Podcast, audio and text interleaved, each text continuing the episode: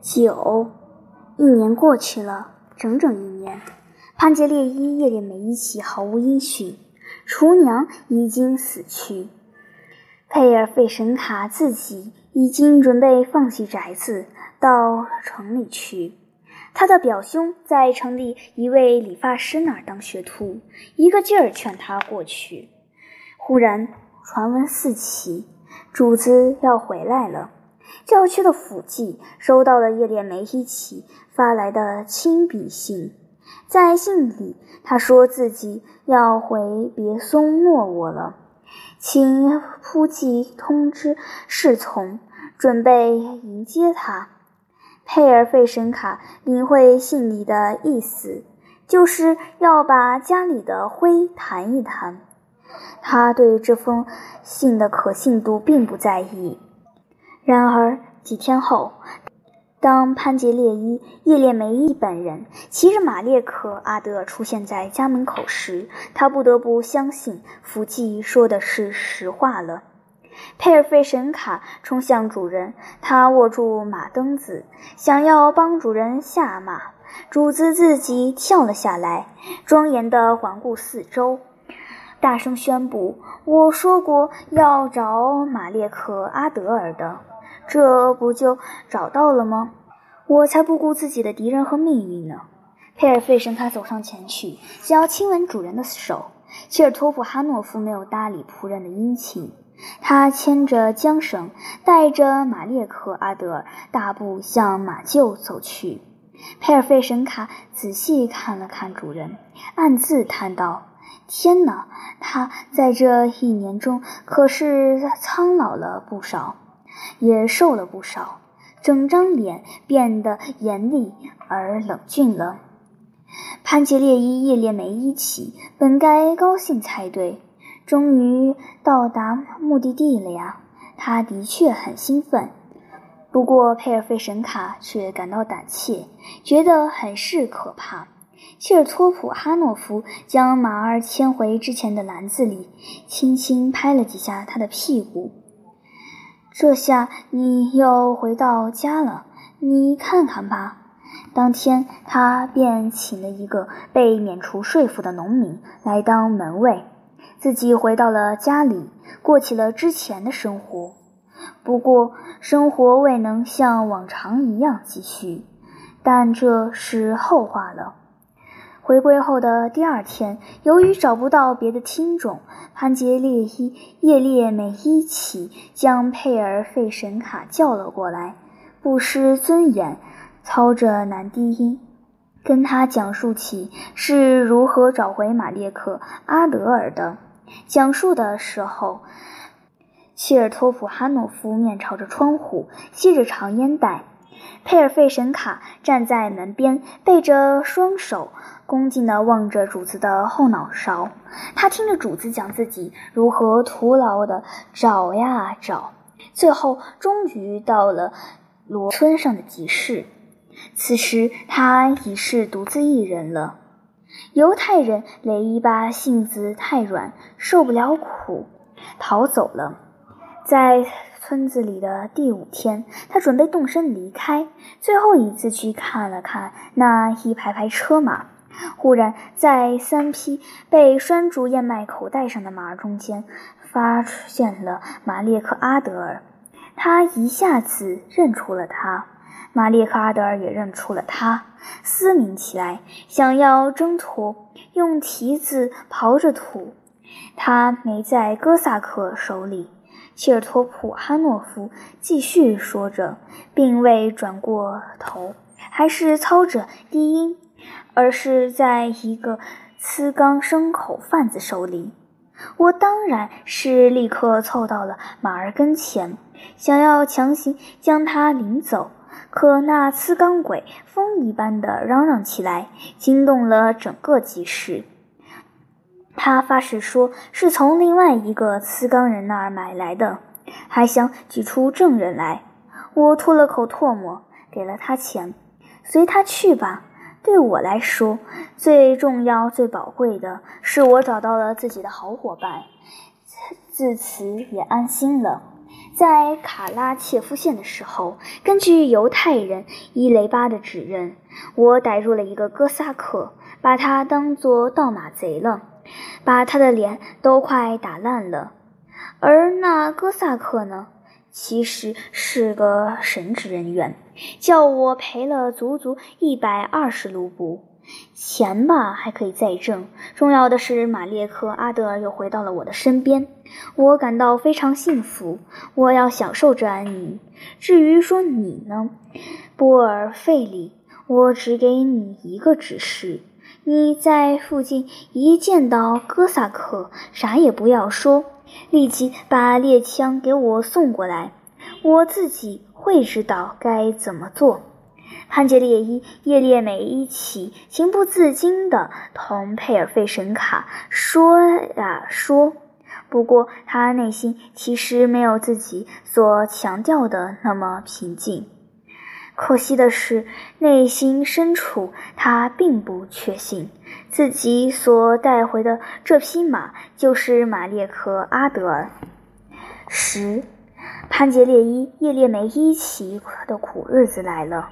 所谓的安宁，他根本没享受到。自然，有些时候他心情还是不错的。他觉得自己先前的疑虑简直荒唐，像驱赶缠人的苍蝇一般，赶着这不着边际的想法。但在这些日子里，他就不那么快活了。疑虑像只老鼠一样，悄悄地抓挠、侵蚀着他的心。他隐隐地受着严重的折磨。在找到马列克阿德尔那个具有代表意义的日子里，切尔托普哈诺夫满心只有无边的喜悦。可是第二天一早，当他在小旅馆低低的棚顶下。为守了一夜的马儿上鞍的时候，他头次感到有些不对。他摇着头，然而那疑虑的种子却已经撒下。在返乡的途中，疑虑并未频繁涌起。然而，当一回到别松诺沃村，回到之前那匹毫无意义的马列克阿德尔住过的地方，疑虑便加深了。一路上，他是骑着马儿摇晃大步行进的。他吸着短烟斗，什么也不多想，只偶尔得益于我们切尔托普阿诺夫家人。想好了，总会到达目的的。冷笑一下，到家以后，情形发生了变化。当然，这些情绪他都是藏在心里的。自尊心不允许他将疑虑表现出来。谁要是敢哪怕稍加暗示，这新来的马列克阿德尔不是先前那匹马，他定会将那人劈成两半。他接受了为数不多的人对他的如愿找到马儿的祝贺，他并没有寻求别人的祝贺。相反，不祥的他比之前更加排斥与人交往了。只在对马列克阿德尔进行所谓测试，骑着他远远的离开。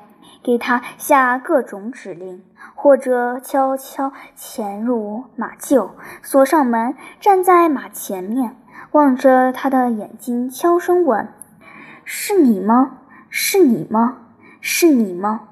要不就是接连几个小时盯着他，兴奋地嘟囔：“对，是他，当然是他。”然后又陷入不解和疑惑，引起。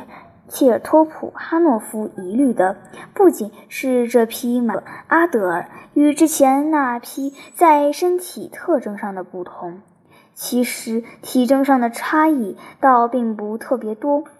之前那匹的尾巴和鬃毛更细一些，耳朵更尖，蹄胯骨更短，眼睛则更亮。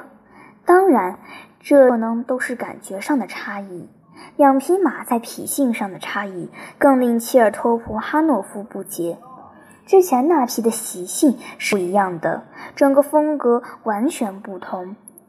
比如吧，切尔托普哈诺夫进马厩的时候，之前那匹马列阿德尔都会回望他，还会轻声叫唤；而这匹呢，不是毫不的啃着干草，就是干脆下去打瞌睡。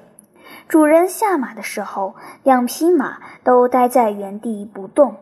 之前那匹一听到呼唤，就会主动过来。这一匹呢，则像个木桩一般站着。之前那匹跟现在这匹跑起来一样快，却跳得更高更远。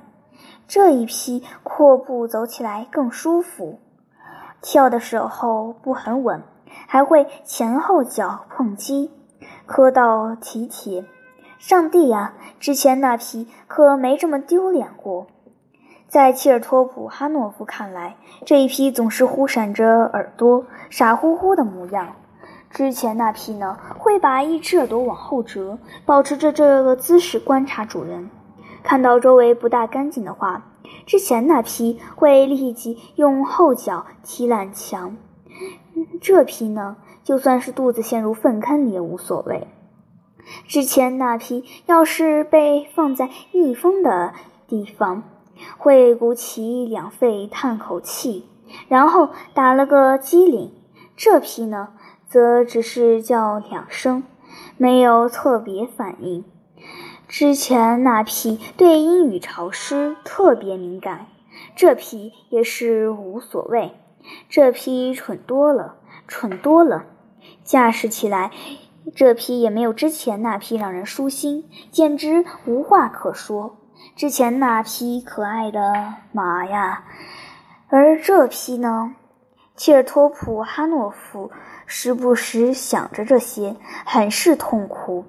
不过有时候，当他骑着马儿飞奔到刚翻好的田地里，或是令他进入被冲毁了的深沟底部，再从最陡峭的地方冲上来。他的心无边的幸福所占据，马儿洪亮的嘶鸣中，他仿佛明白，他胯下的就是真正的马列克阿德尔。还有什么马儿能够做到他能做到的呢？不过，就连这也掺杂了麻烦与不快。长时间寻找马列克阿德尔，耗费了切尔托普哈诺夫不少钱财。他已经无暇去想科斯托马罗罗夫村的猎犬了，而是像之前一样独自在附近打猎。这不，某天早上，在离别松诺沃五里远的地方，他又碰上了公爵一行人在打猎，就是一年半之前领教过他一番炫耀的那批人。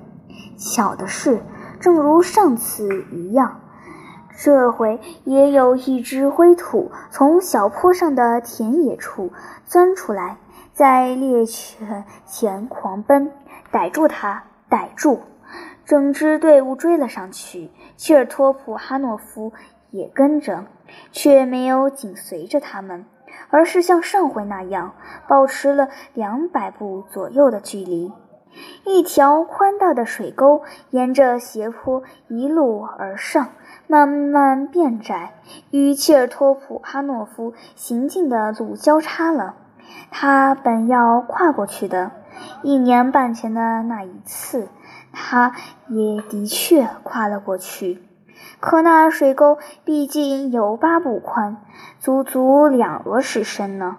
预感到能像重复上次那样的辉煌，切尔托普哈诺夫发出胜利的大笑，挥了挥鞭子。那群猎人则下了马，目不转睛地盯着这彪悍的骑手。他骑着马儿，箭一般的飞了出去，水沟就在眼前，快，一下子过去，就像上次那样。然而，马列克阿德尔突然刹住，拐向左边，沿着深沟跑去。无论切尔托普哈诺夫如何把他的头往水沟方向拽，也不理睬。看来是胆怯了，对自己没把握。切尔托普哈诺夫浑身上下散发着羞愧与怒气，几乎要哭出来了。他甩开缰绳，赶着马儿一直冲进前方的山坡里，离那群猎人远远的。他要躲开他们那该诅咒的目光，不想听见他们的讥讽。侧身被抽打的不像样子，浑身上下都是汗袜子。马列克阿德尔终于回到了家。切尔托普哈诺夫立刻将自己关进屋里。不，这不是他，不是我那朋友。那匹哪怕是摔断脖子，也不会叫我受辱。